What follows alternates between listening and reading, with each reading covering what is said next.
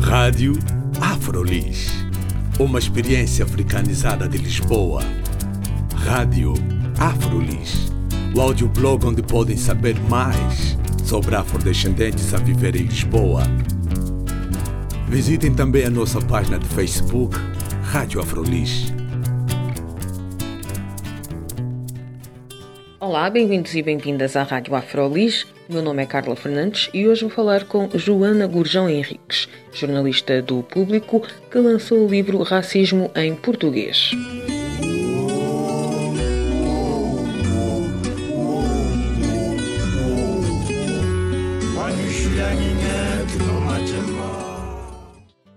Olá, Joana. Obrigada por teres aceitado o convite para falar para a Afrolis. Olá Carla, obrigada eu, é um prazer estar aqui a falar contigo e com o público da Afrolis. Eu vou começar a nossa entrevista com uma citação que está no público ah, e tu disseste uma coisa que eu acho que é muito importante no jornalismo e talvez também explique a tua abordagem dentro do que foi o trabalho que tu fizeste agora com o livro Racismo em Português. Consciente do meu lugar de privilégio, ou seja, o de jornalista branca de um país que tem dominado a versão do que foi a história colonial, procurei, na escrita das reportagens, dar primazia aos testemunhos pessoais. Tu fizeste entrevistas, mais de 100 entrevistas, em cinco países, cinco reportagens. Os cinco países foram os PALOP e tentaste dar primazia aos testemunhos pessoais. Por que é que foi tão importante uh, dar primazia aos testemunhos pessoais neste caso? A grande premissa do meu trabalho era, uh, no fundo, dar uh, voz ao lado africano da história do colonialismo. Portanto, irei a estes países e, e ouvir a sua versão do que foi o colonialismo e do que representou e quais as marcas que deixou em termos de, de, relações raciais, mas sobretudo o que é que tinha de racista este sistema colonial. Porque é um, um tema que tem sido, na minha perspectiva, tabu, não é uh, abordado quando se fala da questão do colonialismo, abordado na academia, mas fica em, um pouco em circuito fechado e as pessoas têm sempre um, um, pouco de pudor, acho que até se nota nas conversas de café, que há sempre um, um pudor em falar deste lado mais violento da história, da história portuguesa. Primazia a voz, porque eu acho que um dos grandes riscos como jornalista portuguesa branca era eh, a minha voz sobrepor-se e se eu tinha partido para o terreno com o objetivo contrário, eu quis apagar-me, digamos assim, o máximo possível.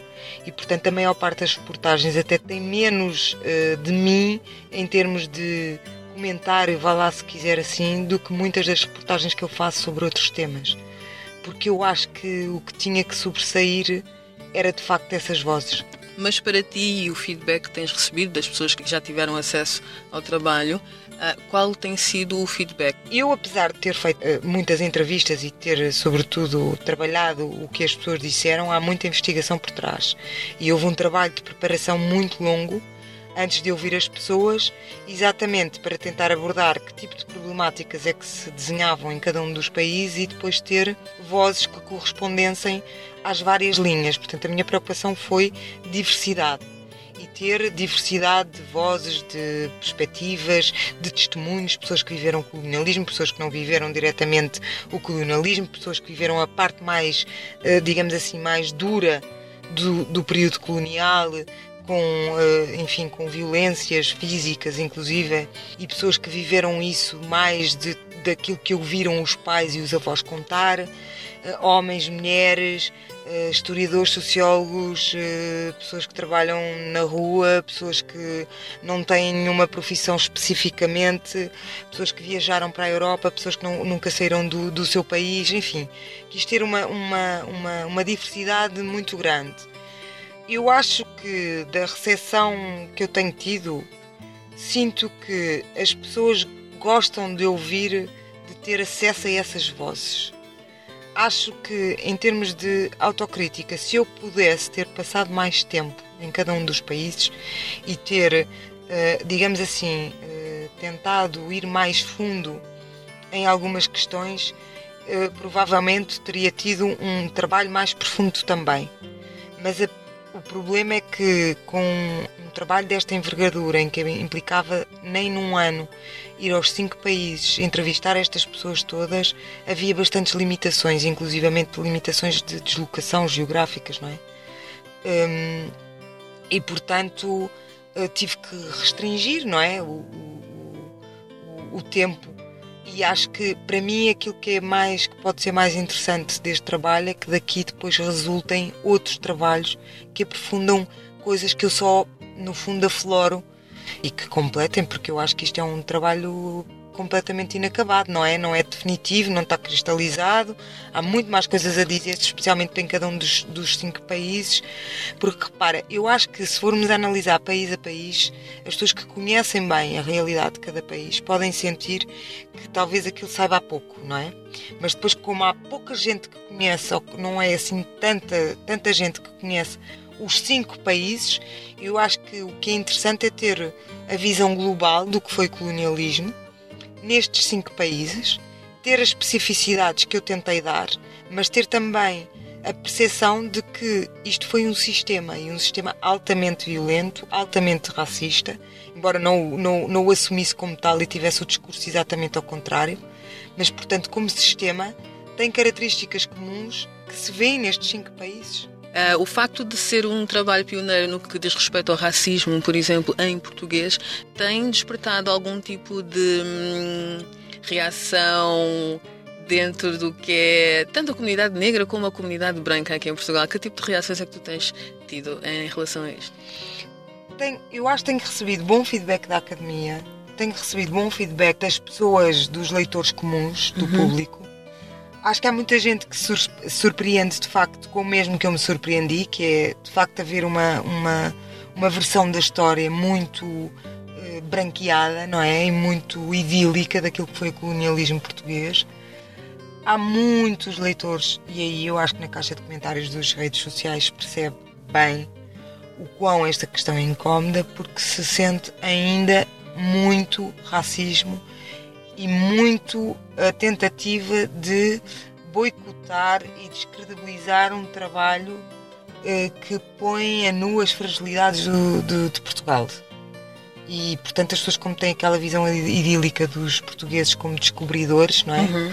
Têm muitas resistências em, em, em ouvir o outro lado, não é? Tu também tiveste a necessidade de trazer eh, um extra, não é? Aqui para a apresentação, que foi uma rota da escravatura. Uhum. Acho que ambas as coisas estão na origem daquilo que se passa hoje, por exemplo, em Portugal, não é? E, e obviamente que a rota da escravatura, os, os portugueses, como os, os grandes negreiros, não é?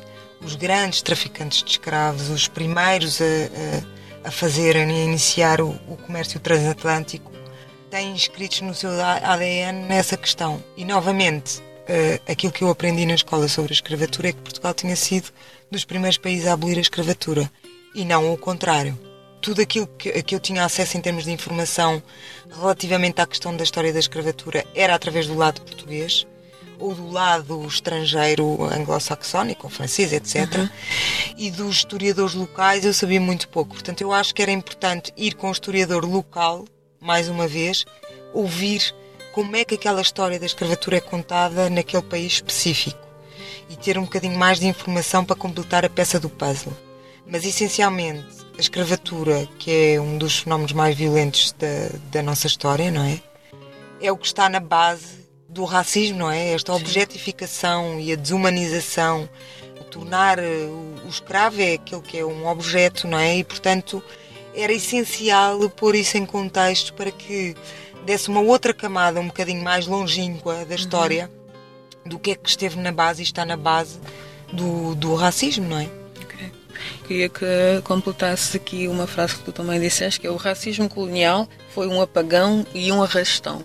Então, eu acho que o, o, apagão, porque na verdade aquilo que tentou fazer em todos os territórios onde esteve foi eliminar qualquer eh, traço de cultura eh, local desde obrigar as pessoas a despirem-se das suas, dos seus nomes africanos, até, eh, por exemplo, na Guiné, não é? Eu vou usar, não quer dizer que isto aconteça só especificamente em cada um dos países. Portanto, os exemplos que eu vou dar é, é daquilo que depois se podem ler nas reportagens. uh, desde o apagar os nomes até uh, obrigar as pessoas a terem determinado tipo de comportamentos à mesa, que era o comportamento ocidental, proibir as línguas nacionais, obrigar as pessoas a alisar o cabelo de forma a poderem estar na administração. Tudo o que fosse um traço africano, isto era a ideia do assimilado, não é? O assimilado é alguém que se despe de toda a sua cultura para poder ascender a um papel um bocadinho melhor na sociedade. E, e arrastão, porque de facto foi tão vasto. Não foi apenas em Portugal, foi a, a própria forma como geriu as populações e colocou uns, uns contra os outros dentro dos países e entre países, a forma como isso se prolongou no tempo, inclusivamente em Portugal, não é? A forma como os portugueses lidam com a questão racial vem muito dessa herança. E, portanto, estamos longe de poder dizer que é um, um fenómeno que foi parado no tempo e que deixou de existir, não é? Nesse sentido, por isso é que é um arrastão. Foi uma entrevista com Joana Gurjão Henriques, jornalista do Público, que lançou o livro Racismo em Português. Ele vai estar à venda em todas as livrarias do país a partir do dia 24 de junho. Por agora está nas lojas do público. Isto também é possível comprá-lo online no site da Tinta da China e no site do público.